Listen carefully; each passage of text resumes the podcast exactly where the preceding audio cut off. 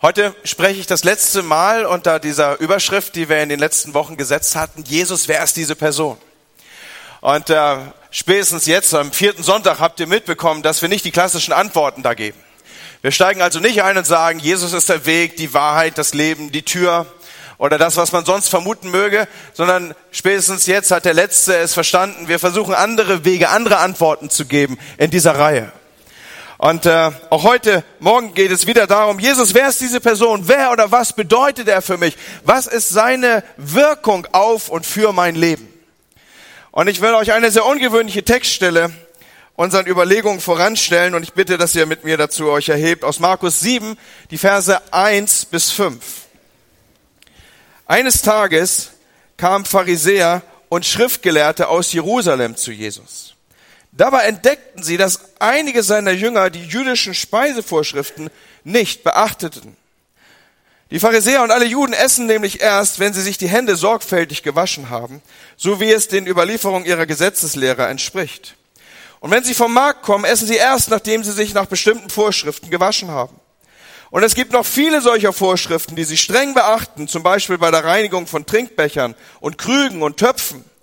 Deshalb also fragten die Pharisäer und Schriftgelehrten Jesus, warum beachten deine Jünger unsere alten Vorschriften nicht und essen mit ungewaschenen Händen?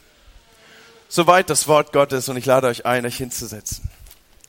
Nun, hier geht es nicht um äh, pädagogische Tipps im Umgang mit Heranwachsenden, so nach dem Motto, komm bitte mit gewaschenen und sauberen Fingernägeln an den Tisch, sondern hier werden wir hineingenommen in die Reinheitsgebote der fünf Bücher Mose und die Reinheitsgebote derer gab es eine Fülle. Es gab eine schier unübersehbare Fülle. Man musste richtig stramm aufpassen, um jeweils die einzelnen Verordnungen auch tatsächlich zu beachten. Wer immer ein totes Tier anfasste, ein Geschwür berührte, Ausschlag berührte, der war kultisch unrein. Das gleiche galt, wenn man in Kontakt kam mit Schimmel. Und jetzt denkst du, na ja, da kam man vielleicht alle paar Jubeljahre mal mit in Kontakt. Nein, weit gefehlt. Wir erleben das Volk Israel in einer sehr warmen Umgebung und Gefriertruhen waren noch nicht erfunden und Kühlschränke, Kühlschränke waren auch noch nicht an der Tagesordnung in den Zelten. So, also zu einem Zeitpunkt erleben wir sie, wo man immer wieder und des Öfteren auch mit Schimmel und anderen Dingen in Berührung kam. Mit anderen Worten, man lebte mit dem Resultat, dass man irgendwie eigentlich ständig kultisch unrein war. Der tiefere Sinn dieser Vorschriften war nun dieser, dass sie eine Art Anschauungsunterricht waren für die Glaubenden. Ein Anschauungsunterricht, der ihnen zeigte, dass sie geistlich und moralisch, wie sie waren, unrein waren, dass sie einer inneren Reinigung bedurften, dass sie so, wie sie waren, nicht in die Gegenwart Gottes treten konnten. Sie mussten in irgendeiner Form sich einer rituellen Waschung unterziehen. Und vor diesem Hintergrund entwickelt sich hier der, das Gespräch, das Jesus führt, beziehungsweise das in Bezug auf die Jünger aus Sicht der Pharisäer mit Jesus zu führen ist. Dass wir vor Gott unrein sind und dass wir so nicht vor ihn treten können, wie wir sind. Das war für Jesus keine Frage und das hat er auch den religiösen Führern der damaligen Zeit nicht abgesprochen. Darin gab er ihnen völlig recht. Aber er war mit ihnen völlig anderer Meinung und er gab ihnen nicht recht in der Frage, woher diese Unreinheit kommt und wie man sie beseitigen könnte. Und so nehme ich euch in Folge jetzt mal so mit durch dieses Kapitel hindurch. Ich lese immer wieder aus Markus 7. In Vers 14 lesen wir, dann rief Jesus die Menschenmenge zu sich und sagte, hört, was ich euch sage und begreift doch, nicht was ein Mensch zu sich nimmt, macht ihn unrein, sondern das, was er von sich gibt, wird ihn unrein machen. Mit anderen Worten sagt Jesus hier, Leute, das Problem kommt nicht von außen. Das Problem kommt von innen. Der Mensch selber ist das Problem. Und spätestens mit dieser Aussage hat er dem modernen Menschen irgendwie gestellt. Spätestens jetzt zuckt man auf. Spätestens jetzt begehrt man hier und dort auf. Wie jetzt, Jesus, das Problem bin ich. Hintergrund dieses Aufzuckens ist, heute glauben wir und die Menschen um uns herum bilden sich so ab, sie glauben nicht mehr an Sünde. Sie glauben nicht mehr an das Gericht Gottes. Sie glauben all diese Dinge nicht. Sie meinen, das ist eine Projektion und man weiß sich das zu erklären und spätestens seit der Aufklärung weiß man mit diesen Dingen irgendwie abgeklärt umzugehen. Das Problem ist nur, Freunde, dass wenn man ausreichend selbstreflektiert ist, doch in tiefen Momenten so dieses dumpfe Gefühl zurückbleibt, ich genüge nicht. ich bin doch irgendwie an dem einen oder anderen Punkt falsch unterwegs oder irgendwas stimmt nicht mit mir. Wir spüren instinktiv, dass wir unser wahres Ich besser ein wenig verbergen, zumindest aber doch kontrollieren. Irgendwas steuert uns tief drin, das nach Möglichkeit nicht zu sehr Einfluss auf uns nimmt. Irgendwie versuchen wir, dieses Monster in uns in Schach zu halten. Und nun gehen die Menschen da ganz unterschiedlich mit um. Ein Großteil versucht das dann irgendwie wegzupsychologisieren. Da sagt man sich, okay, ich stelle mich dem, ich habe Probleme, ich habe Komplexe, ich habe Schuldgefühle. Meine Eltern haben mich wahrscheinlich nicht ausreichend genug geliebt. Ich, ich bin ein Opfer, daher rühren das ein oder andere Minderwertigkeitsproblem. Aber wenn wir ehrlich sind, dann bleibt doch dieses Gefühl am Ende in der Selbstreflexion, in stiller Stunde, nicht zu genügen oder wie die Bibel es sagen würde, unrein zu sein. Es gibt ein Buch, das mich seit früher Jugend fasziniert hat im Kontext dieses Geschehens, das ich hier versuche für uns zu entwickeln. Manch einer hat vielleicht von Franz Kafka gehört. Franz Kafka, ein äh, Literat, der es zu Weltruhm gebracht hat. Einer seiner bekanntesten Romane heißt Der Prozess. Und der Mensch, um den dieser Roman entwickelt ist, er wird inhaftiert. Er wird inhaftiert und er wird festgesetzt, er kommt ins Gefängnis, aber zu keinem Zeitpunkt wird ihm der, die Anklage verlesen. Zu keinem Zeitpunkt konfrontiert, mit, mit ihm, äh, konfrontiert man ihm damit, was man denn eigentlich gegen ihn in der Hand hat, was man ihm vorwirft. Und das führt dazu, dass in der dumpfen Grübelei der, der, des Alltags und der Tage, in denen er festgesetzt ist, hier im Gefängnis, fängt er an, das ein ums andere aufzurufen in sich.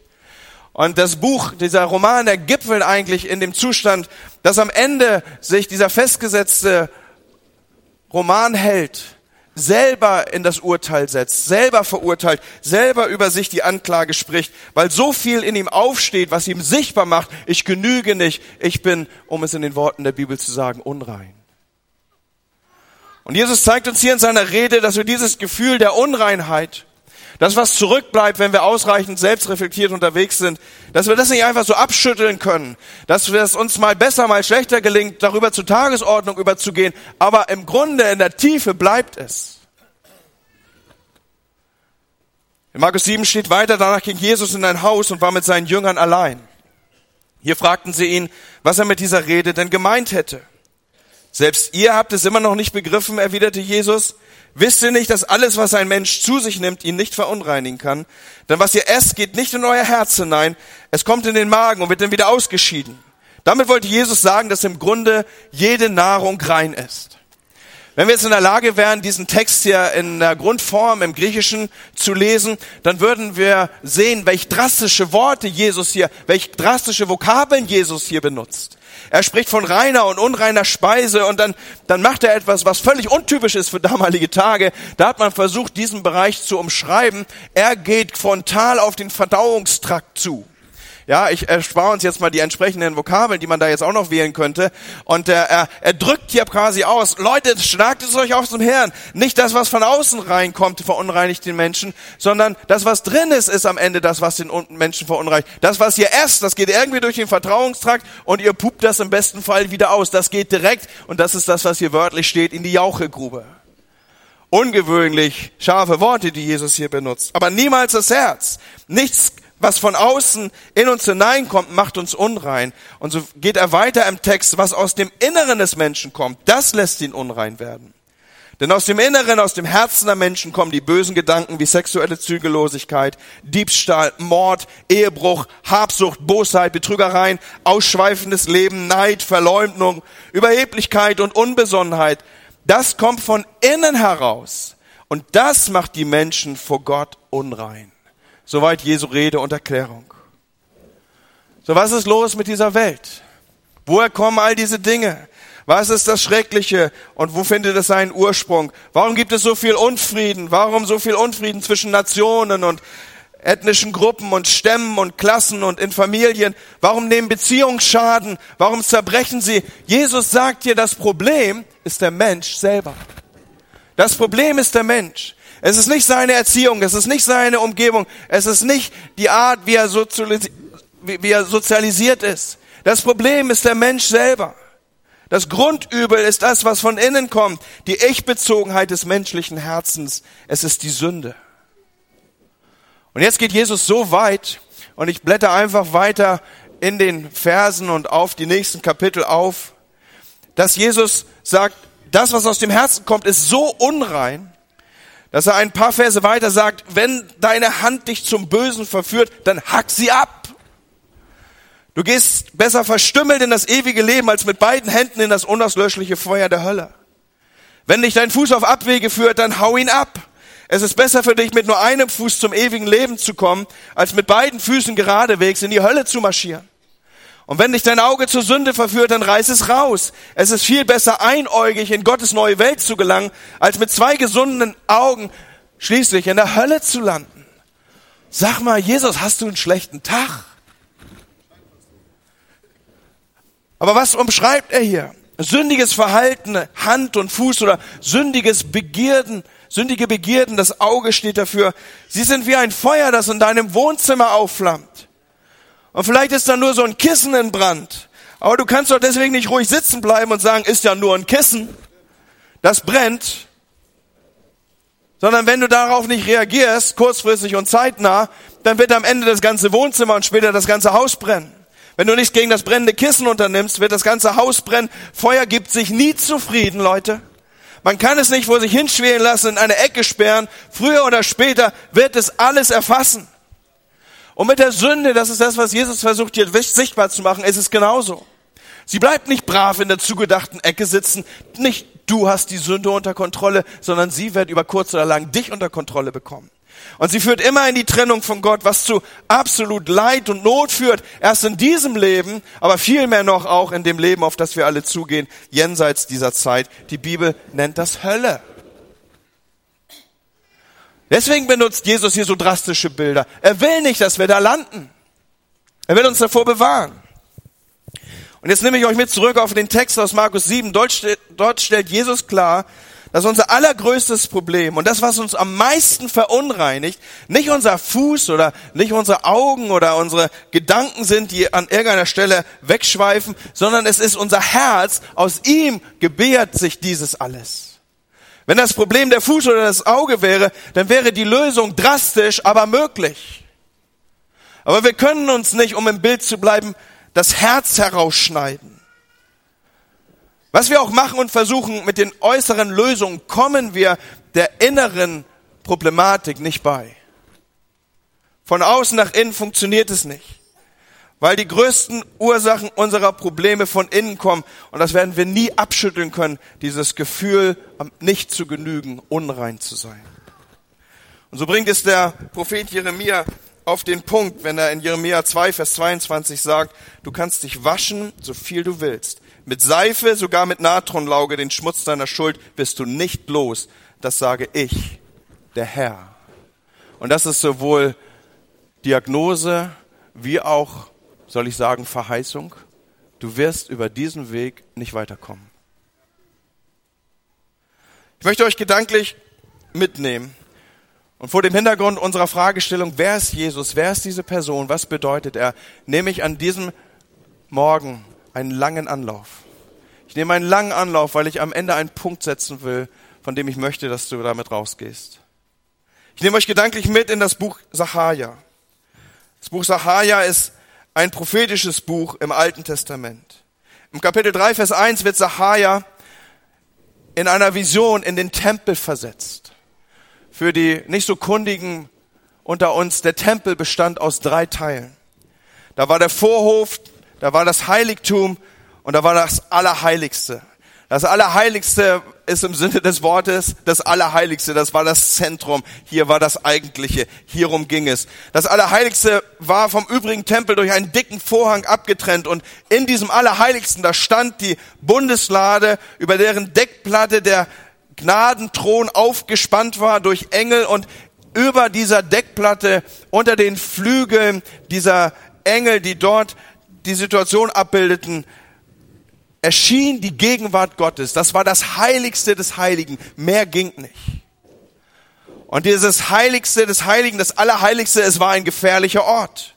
In 3. Mose 16, Vers 2 sagt Gott zu Mose, sag deinem Bruder Aaron, dass er nur zu festgesetzten Zeiten das Allerheiligste im heiligen Zelt betreten und sich dort vor der Deckplatte aufhalten darf.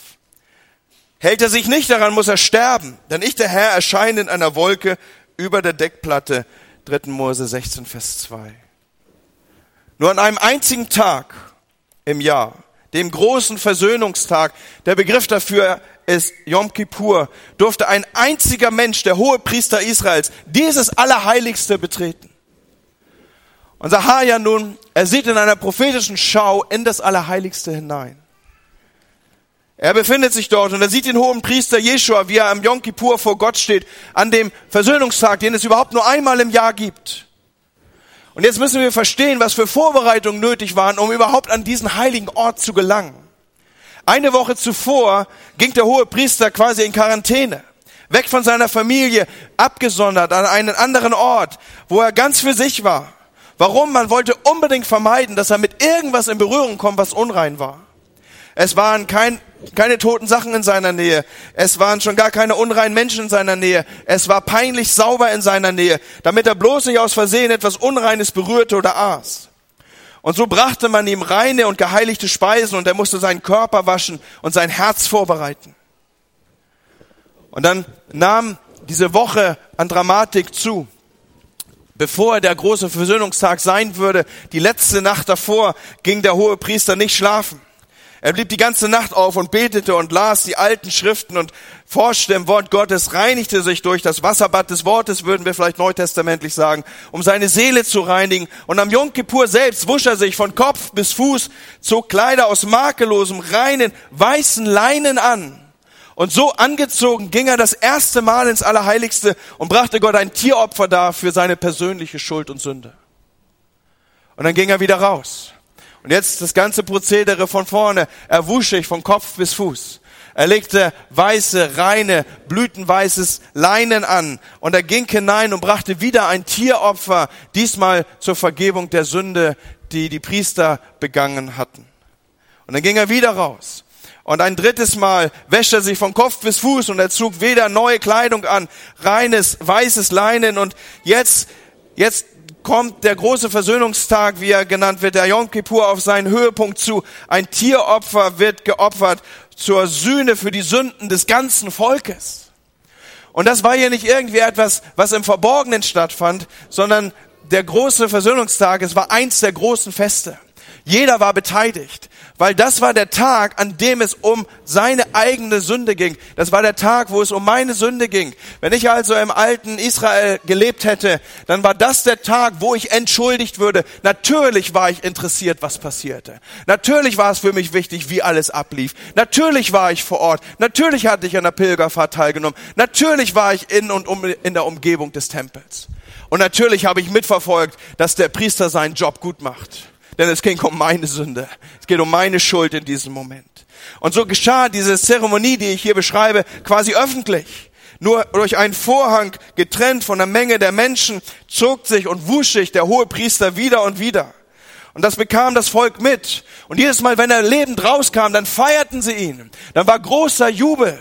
Ihr müsst euch vorstellen, die Leute äh, wussten natürlich um die ganze Gesetzmäßigkeit. Sie wussten, dass das ein Ort war, der nur pingelichst reinigt gereinigt aufgesucht werden durfte. Der hohe Priester trug ein, ein, äh, ein Band an seiner Fußfessel. Falls er am Allerheiligsten umkippen würde, dann hätte man ihn an diesem Band wieder rausziehen können, weil kein Retter hätte das Heiligtum betreten. Nix da, ich leg mich doch nicht daneben. Und so hat man ihn gefeiert, wenn er wieder rauskam. Und er ging rein und man hat ihn wieder gefeiert. Und dann tobte das auf den Höhepunkt zu, wenn er mit dem Opfertier in das Allerheiligste treten würde, zur Sühne des ganzen Volkes. Es war ihr Stellvertreter. Es war ihnen wichtig, dass alles ordentlich geschah. Dieser Mann trat für sie zu Gott. Es ging um ihre Schuld. Wenn der hohe Priester für Gott trat, war er fleckenlos, rein wie irgend möglich. Freunde, warum entfalte ich dieses Bild so vor uns? Weil nur mit diesem Wissen und mit diesen Dingen als Kenntnis wird das Schockierende überhaupt nur greifbar und sichtbar, was sich jetzt im Weiteren der Sahaja 3 entwickelt. Erst wenn wir das wissen, begreifen wir, was nun an folgenden Versen so schockierend ist. Sacharja sieht nämlich, wie Jeschua vor der Gegenwart Gottes im Allerheiligen steht und seine Kleider sind besudelt und er ist absolut unrein und Sacharja traut seinen Augen nicht. Das ist, das ist No-Go-Area hier. Das geht nicht. Das ist, das sprengt jede Vorstellungskraft, was hier jetzt passiert. Wie konnte das passieren? Niemals hätten die Israeliten zugelassen, dass ihr hoher Priester, der mit ihren Sünden dealte, in dieser Weise in irgendeiner Form am Heiligsten aufschlägt. Und was wir hier erleben, das, was hier Abbildung findet, ist, Gott gibt Sahaja eine prophetische Schau. Er gibt Sahaja eine Vision, die ihm zeigt, wie Gott ihn sieht, trotz all seiner Waschung und Bemühung und Aus- und Ankleidung und was immer er da fabriziert. Noch so anstrengen könnte er sich. Er könnte noch so rein, noch so gut, noch so moralisch sauber sein. Gott sieht in sein Herz und er sieht in das Innere und er sieht es verdreckt und er sieht es dreckig und er sieht es unrein und er sieht es ungenügend. All unsere Moral, all unsere guten Werke können unser Innerstes nicht reinigen. Und es trifft Sahaja wie ein Schlag. Wir taugen nicht für die Gegenwart Gottes. Und man spürt es den Zeilen ab, wie er, wie er verzweifeln will. Wir können uns so oft waschen, wie wir wollen. Es wird nicht genügen. Es wird nicht, es wird nicht, es wird nicht. Und gerade in dem Augenblick, als er verzweifeln will, hört er den Engel des Herrn sprechen. Der sagt, tut die unreinen Kleider von ihm weg. Und der Engel fährt fort, jetzt zu Jeschua, dem Priester selbst gewandt. Sieh Herr, ich nehme deine Sünde von dir und lasse dir Feierkleider anziehen. Höre nun, ich will meinen Knecht, den Spross, kommen lassen. Ich will die Sünde des Landes wegnehmen an einem einzigen Tag. Das ist die prophetische Schau, das ist die Prophetie, die ausgesprochen wird. Hier wird benannt, was kommen wird. Und Gott sagt hier zu Sahaja, Sahaja, das ist eine Prophezeiung. Der Tag wird kommen, wo die Opfer vorbei und die Reinheitsgebote erfüllt sein werden. Und jetzt magst du hier sitzen und sagen, und wann, wie ist es geschehen? Wie kann das sein? Die Antwort ist, Jahrhunderte später kommt ein anderer Jeshua. Jesus, Jeshua, Josua, das sind immer nur die gleichen Namen für ein und das gleiche. Mal ist es aramäisch, mal griechisch, mal hebräisch. Ein anderer Jeshua kam und führte seinen eigenen großen Versöhnungstag durch. Ein Versöhnungstag, der ein für alle Mal gilt und der bis heute seine Wirkung hat. Seither müssen wir nicht mehr irgendwelche frommen Rituale ausüben, um in die Gegenwart Gottes zu kommen. Der Gnadenthron, der ist frei zugänglich. Wir sind ein für alle Mal versöhnt. Und für den, der nicht so vertraut ist mit den biblischen Gegebenheiten, da werden jetzt die Parallelen offenbar und sie sind überdeutlich. Die Vorbereitung für diesen Versöhnungstag, den Jesus gestaltet hat, von dem wir jetzt hier sprechen, sie sind auffallend ähnlich zu dem, was zuvor war. Wie beim alttestamentlichen Versöhnungstag auch beginnt die Vorbereitung von Jesus auf seinen Versöhnungstag eine Woche vorher. Es ist die sogenannte Passionswoche. Und in der Nacht vor der Versöhnung ging auch er nicht schlafen, gleich dem hohen Priester, der die Nacht durchwachte, sondern blieb auf und wach im Garten Gethsemane, aber was dann geschah, ist das genaue Gegenteil von dem, was alttestamentlich vorgeschattet ist. Den alten hohen Priester hat man gefeiert. Aber anstatt Jesus zuzujubeln, hat fast jeder, der ihn kannte, ihn verraten, verlassen und verleugnet.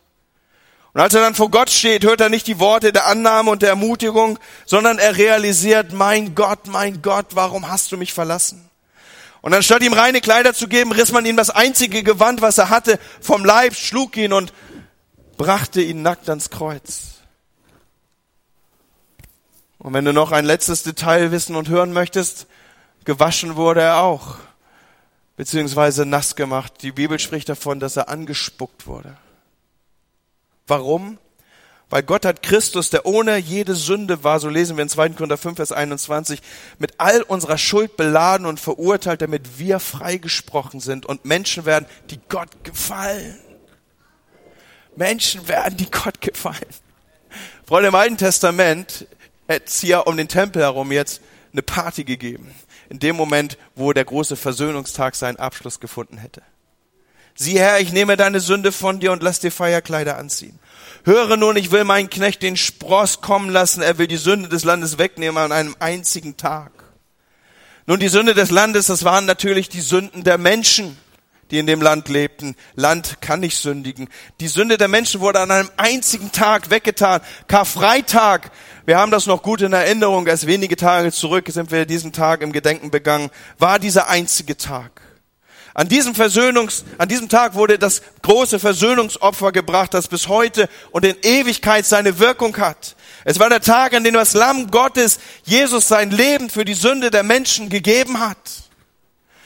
Und ich habe in der Überlegung, welche Antwort geben wir auf die Frage, wer ist diese Person, mich bewusst nochmal auf diesen Tatbestand zubewegt, weil ich ihn uns wie nichts Zweites ins Herz schreiben möchte am Schluss dieser Reihe. Ich möchte an diesem Geschehen, das uns ja sowohl vertraut, aber oft nicht so bewusst ist, etwas ganz Markantes sichtbar und deutlich machen. Ich möchte dich freisetzen von jedem Versuch, dir eigene Kleider anzuziehen. Möchte dir sagen, dass jeder Versuch, das zu tun, zum Scheitern verurteilt ist. Oder umgedreht, es sind nicht unsere Versuche, die uns reinmachen, auch nicht unsere frommen Waschungen, die uns reinhalten und in der Gegenwart Gottes stehen lassen. Reine Kleider sind schlicht ein Geschenk von Gott und nicht das Resultat unserer Bemühungen. Ein erster Punkt, den du ganz festhalten magst. Und das zweite, was ich hier markieren möchte, ist, der Versöhnungstag, er findet seine Versöhnung durch das Opfer, was dargebracht wird. Und an der Stelle möchte ich dich noch einmal vertraut machen mit den Gegebenheiten, wie es damals funktionierte, wenn du dich der Sünde überführt sahst. Du wusstest also um Schuld in deinem Leben. Und du wusstest um diesen einen zentralen Ort, wo du mit deiner Schuld, um, mit deiner Schuld Umgang finden konntest. Du musstest zum Tempel, du musstest in den Ort der Gegenwart Gottes, du musstest in die Gegenwart Gottes. Dein stellvertretendes Opfer musste in die Gegenwart Gottes, um dort stellvertretend für dich deine Schuld zu tilgen. Und jetzt achte kurz auf das, was ich sage, weil das ist was ganz, ganz Markantes in der Entwicklung unseres Lebens mit Christus. In dem Moment, wo du um deine Schuld weißt und mit dem Opfertier, das du gewählt hast, auf den Priester zugehst und in, das, in, in die Gegenwart Gottes trittst, dieses Tier zu opfern, bist du an keiner Stelle mehr wichtig. Was untersucht wurde im Folgenden, war, ob das ein Lamm ohne Fehler war. Was untersucht wurde, war, ob das ein Tier war, das tauglich war, äh, als Opfer genommen zu werden. Aber derjenige, der das Tier brachte, derjenige, der das jetzt hier in die Gegenwart Gottes stellte, der war an keiner Stelle mehr wichtig. Und ich weiß nicht, als ich das das erste Mal verstanden habe, es hat mir schier das Hirn weggeblasen, Leute. Es geht an keiner Stelle um mich. Es geht an keiner Stelle um mich. Weder ich bin der, der sich irgendwie reine Kleider anziehen könnte, noch bin ich der, der in irgendeiner Weise Beteiligung findet an dem Opfergeschehen. Es geht einzig und alleine um das Opfer. Ich spiele überhaupt keine Rolle in dem ganzen Geschehen. Und ich bete, dass es fassen kann, wer es fassen kann. Das ist, wenn du das verstanden hast, ist was, was dir das Hirn wegbläst. Du bist völlig uninteressant in dem Ganzen.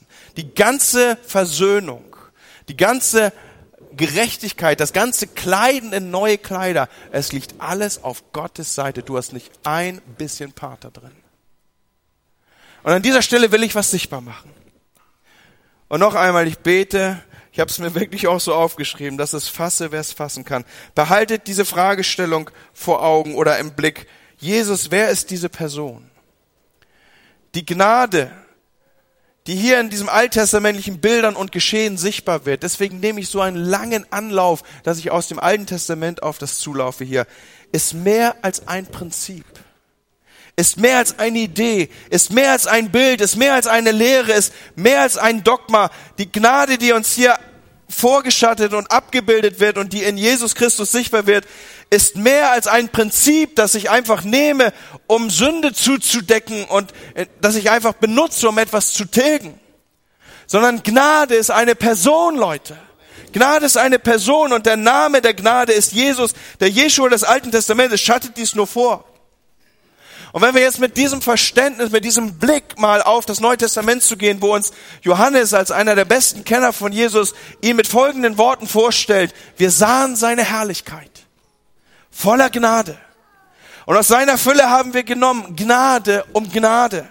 Denn das Gesetz wurde durch Mose gegeben, die Gnade und Wahrheit ist durch Jesus Christus geworden. Dann merken wir hier, dass hier etwas Besonderes, etwas absolut Bemerkenswertes aufgezeigt wird und Betonung findet. Noch einmal, denn das Gesetz wurde durch Mose gegeben. Die Gnade. Oh, ich hoffe, dass ihr das versteht, was ich jetzt sage. Die Gnade darum, worum es bei der ganzen Gesetzesarie eigentlich immer ging. Dieses ganze, dieses ganze Gesetze-Dings, dieses ganze Reinheits, dieses ganze hast du nicht gesehen und hingebracht und Tod und Sterben und Blut und so Dings, ja. Dieses ganze Gesetzesding, da ging es eigentlich immer nur um Gnade vor Gott.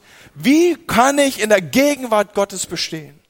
Und das, was hier jetzt Ausdruck findet und bemerkenswert ausgedrückt ist, ist, denn das Gesetz wurde durch Mose gegeben, die Gnade aber ist durch Jesus Christus geworden. Die Gnade, die uns gewährt wird, ist Jesus selber. Das meint, die Gnade, die Jesus brachte, löst die Gnade ab, die durch Mose und das Gesetz gekommen ist und wofür Tiere sterben mussten, meine Schuld zu vertreten. Anders ausgedrückt, Jesus verkörpert Gnade. Jesus trieft vor Gnade. Jesus ist die Gnade. Nachdem die Menschen Jesus kennengelernt hatten, sagten sie wahrscheinlich Dinge wie, dieser Mann ist anders. Alles an ihm ist Gnade. Jesus malte den Menschen Gnade vor Augen. Sie beobachten ihn und hörten ihm zu und nie wieder in ihrem Leben mussten sie sich fragen, wie Gnade wohl aussieht. Er verkörperte Gnade. Sie wussten es. Und Leute, ich will mich hier nicht unnötig wiederholen, aber ich will eines deutlich machen an diesem Morgen und zum Abschluss unserer Themenreihe. Wer ist Jesus? Jesus ist die Quelle der Gnade. Jesus ist der Inbegriff von Gnade, die Manifestation von Gnade. Jesus ist Gnade. Gnade ist Jesus. Wir sahen seine Herrlichkeit, Gnade um Gnade. Fasse es, wer es fassen kann. Gnade ist viel mehr als ein Prinzip. Gnade ist viel mehr als eine Lehre. Gnade ist viel mehr als ein Wischtuch, das ich über meine Sünden ziehe, wenn ich wieder mal gesündigt habe. Gnade ist kein Prinzip, Gnade ist eine Person. Und wer das einmal für sich erkannt hat, dass Gnade eine Person ist und kein Prinzip, für den kommt Missbrauch von Gnade immer weniger in Frage. Warum? Weil es ist einfach, ein Prinzip zu missbrauchen. Es ist einfach, ein System zu manipulieren. Es ist einfach, einer Lehre aus dem Weg zu gehen und es zu umlaufen. Aber es ist viel schwerer, eine Person zu enttäuschen, eine Person zu missbrauchen, eine Beziehung zu verletzen.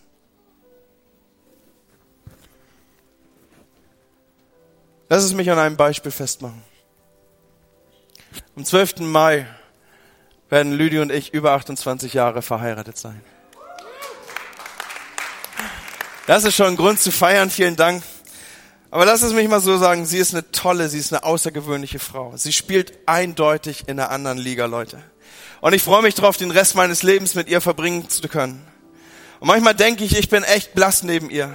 Sie ist ein viel besserer Partner als ich. Sie, sie ist im Grunde, äh, ja, ja, sie ist eigentlich der Grund, warum unsere Ehe funktioniert. Sie hat irgendwie rausbekommen, wie ich ticke und sie nutzt das, um mir Gutes zu tun. Und in den vergangenen 28 Jahren habe ich nie gedacht, Andi, du weißt, dass Lüdi dich liebt. Sie kümmert sich um dich und sie ist so absolut loyal und sie ist so treu. Wie wär's, du könntest sie doch einfach mal betrügen. Das wäre okay, du bist doch ihrer Liebe gewiss. Wenn du dann zurückkommst, sie würde sich wieder nehmen, weil, weil sie liebt dich ja. Das hat sie doch so oft bewiesen. Leute, ich habe diesen Gedanken nie gehabt und werde ihn hoffentlich nie haben. Er ist lächerlich. So ein Gedanke ist, ja, soll ich sagen, er ist widerlich. Warum? Weil meine Treue gilt doch nicht irgendwie einem unpersönlichen Ideal genannt Ehe. Meine Treue gilt einer Person. Und alles Gute, was sie tut, bestärkt mich doch nur mehr in meiner Hingabe und Treue zu ihr. Ich bin nicht versucht, ihr Vertrauen zu missbrauchen. Und manche Leute, wenn sie Gnade hören, dann löst das in ihnen so einen Mechanismus aus. Okay, wo die Gnade ist, da ist sie ja dafür da, dass sie meine Sünde tilgt. Heißt es nicht sogar im Wort Gottes, wo die Sünde groß ist, ist die Gnade mächtiger? Und sie denken zuerst, wie weit kann ich gehen, um nicht aus der Gnade zu fallen? Also kann ich tun und lassen, was ich will. Gott muss mir ja schließlich vergeben. Er ist mein Joker. Das ist meine, ich brauche nicht ins Gefängnis, sondern gehen Sie direkt bis neu los Karte. Weiß nicht, ob ihr das Spiel noch kennt. Leute, solche Menschen haben Gnade nie begriffen. sind der Gnade nie begegnet. Höchstens einer Idee von Gnade, einer Vorstellung von Gnade, einem Prinzip, das Gnade heißt. Für sie ist Gnade nur so zur äußerlichen Anwendung bei Sündenunfällen. Und wenn die Gnade ihre Schuldigkeit getan hat, dann kommt sie wieder in den Verfügungsschrank bis zur nächsten nötigen äußeren Anwendung.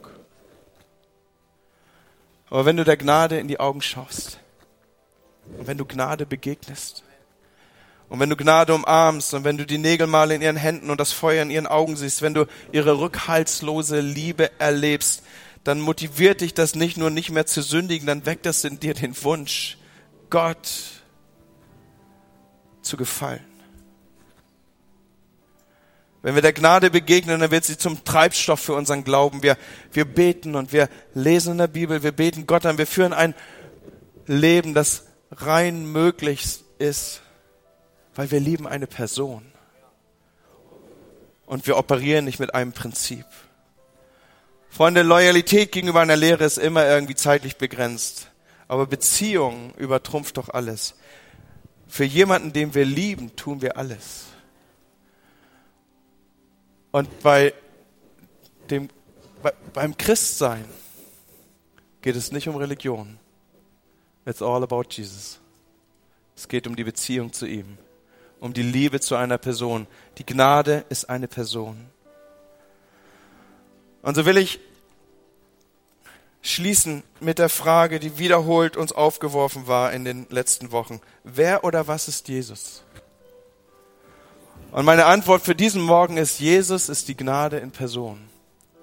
Jesus ist die Gnade in Person. Er ist dein hoher Priester, er ist dein Opferlamm, er ist alles im Allen. Wer oder was ist Jesus? Er ist die Gnade in Person. Und mein Appell an diesem Morgen ist, Benutze Gnade nie wieder als ein Prinzip. Nie wieder als dein Wischtuch oder an eine Decke, als Decke, die du über Sünde wirfst. Sondern deine Loyalität, deine Treue, deine Liebe gilt einer Person. Jesus, wer oder was ist diese Person? Jesus ist die Gnade in Person. Zu dieser tiefen Erkenntnis, Heiliger Geist, rufe ich dich zur Hilfe an diesem Morgen, dass es tief in unser Herzen sinkt. Und dass wir dir begegnen, Herr, dass wir dir der Gnade begegnen, dass wir aus deiner Fülle nehmen, Gnade um Gnade. Wir sahen deine Herrlichkeit in Gnade.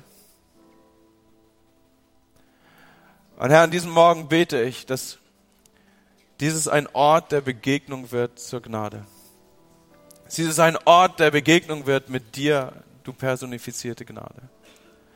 Diesen Morgen bete ich, dass wir begreifen, Gnade ist mehr als ein Prinzip, Herr.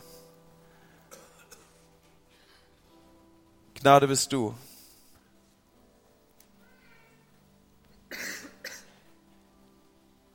Tu dein Werk, Heiliger Geist, an diesem Morgen. Und ich spüre in meinem Geist, dass dies ein Moment ist, wo du der Gnade begegnen kannst, die hier ist nach ihrer Verheißung. Du darfst aus seiner Fülle heute Morgen Gnade um Gnade für dein Leben nehmen. Und Gnade ist weit mehr als nur die Tilgung deiner Schuld. Gnade ist Reinheit, Heiligkeit, ausgestattet sein mit neuen Kleidern. Gnade ist Kraft für jeden Tag. Gnade ist ein verändertes Leben. Gnade ist eine Beziehung, die aufbricht und stärker wird und sich Raum greift. Das ist etwas Übernatürliches, was ich hier beschreibe das seinen Ursprung nimmt im Übernatürlichen und das Übernatürliches wirken will in deinem Leben. Und so frage ich als Botschafter in Christi Stadt und ich bitte dich, dass du deine Hand hochhebst, damit ich sie sehen kann. Ist jemand hier an diesem Morgen, der sagt, ich brauche Gnade? Ist jemand hier an diesem Morgen, sagt, ich will der Gnade begegnen in diesem Gottesdienst? Ich will Veränderung meines Lebens, ich will aufhören mit Waschung und was immer du da in die Anführungsstriche setzen kannst mit eigener frommer Leistung. Ich will einfach das nehmen, was mir erworben ist durch die Gnade, die Jesus selbst ist. Und ich will aus dieser Wirkung heraus ein verändertes Leben führen. Ich will aus dieser Wirkung heraus, dass ich äh, zu einem Menschen in einer Liebesbeziehung stehe, ein verändertes Leben führen. Und du wirst auf einmal sehen, dein Motiv, Dinge anders zu machen, ist völlig anders. Dein Motiv, Dinge und dein Leben zu verändern, ist ein völlig anderes. Vielleicht schließen wir unsere Augen und schaffen so einen seelsorgerlichen Moment. Und zeig mir deine Hand. Ist jemand hier an diesem Tage, der sagt, mein Leben soll an diesem Morgen eine Veränderung erfahren? Ich will der Gnade begegnen. Dankeschön. Vielen Dank. Danke, ich sehe das. Vielen Dank. Danke. Dankeschön. Danke. Ich schaue noch einmal oben. Sind Menschen da? Und Herr, ich bete darum, dass du den Menschen begegnest, wie nur du es tun kannst. Herr, ich danke dir dafür, dass Gnade die Fülle da ist. Überreiche Gnade. Dass wir schwimmen dürfen in Gnade, Herr. Und ich bete, Herr, dass du als die personifizierte Gnade in das Leben jedes einzelnen Menschen trittst, der eben eine Entscheidung kundig gemacht hat. Dass du nahe rankommst. Wir brauchen dich, Herr. Wir brauchen dich, Herr. Aus deiner Fülle nehmen wir an diesem Morgen Gnade um Gnade. Lade uns ein, dass wir miteinander aufstehen. Nach dem Gottesdienst, wenn du möchtest, darfst du gerne auf mich zukommen, der du deine Hand gehoben hast. Ich werde hier vorne vor dem Kreuz auf dich warten, noch einmal auch persönlich mit dir zu sprechen.